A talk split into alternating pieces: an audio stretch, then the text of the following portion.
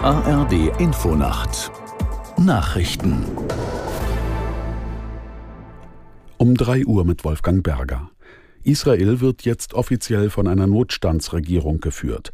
Hintergrund sind die anhaltenden Angriffe der palästinensischen Terrororganisation Hamas und anderer Islamisten. Auf einer Sondersitzung des Parlaments stimmten 66 Abgeordnete dafür, vier dagegen.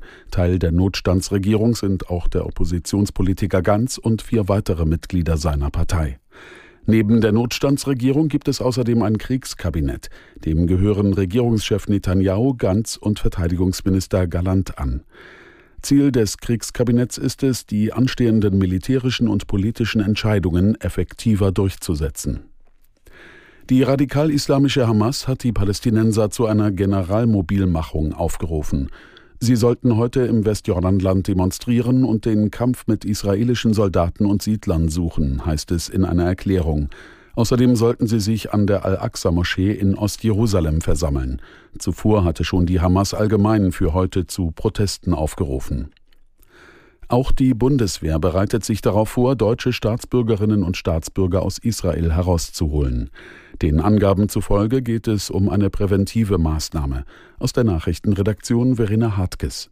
Die Bundesregierung will in der Lage sein, auch Bundesbürger aus Israel abholen zu können, wenn der zivile Flugbetrieb ausfällt. Dafür wurden deutsche Soldatinnen und Soldaten nach Israel und umliegende Staaten entsandt. Sie arbeiten dort eng mit Experten des Auswärtigen Amtes zusammen. Gestern hatte die Lufthansa mit vier Sondermaschinen mehrere hundert Bundesbürger aus Israel ausgeflogen. Heute sind weitere Flüge geplant. Bislang haben sich rund 5000 Menschen in die Krisenliste der deutschen Botschaft eingetragen. Nach Angaben des Auswärtigen Amtes leben in Israel etwa 100.000 Menschen mit einem deutschen Pass. Arbeitsminister Heil hat sich dafür ausgesprochen, Asylbewerber für allgemeinnützige Tätigkeiten heranzuziehen. In einem Interview mit mehreren Zeitungen wies der SPD-Politiker darauf hin, dass das heute schon gesetzlich möglich ist. Deswegen unterstütze es die Bundesregierung, wenn die Länder und Kommunen davon Gebrauch machen und Asylbewerber auch zu allgemeinnützigen Tätigkeiten einsetzen. Die Asylpolitik ist heute auch Thema auf der Ministerpräsidentenkonferenz. Die NASA will heute eine weitere Asteroidenmission starten.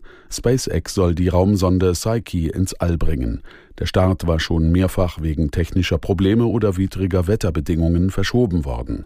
Ziel der Sonde ist der gleichnamige Asteroid Psyche, der sehr viel Metalle enthalten soll. Die 3,5 Milliarden Kilometer lange Reise wird mindestens sechs Jahre dauern. Das waren die Nachrichten. Das Wetter in Deutschland. Am Tage in der Nordwesthälfte unbeständig mit vielen Schauern, im äußersten Süden heiter und meist trocken 17 bis 29 Grad. Es ist 3.03 Uhr.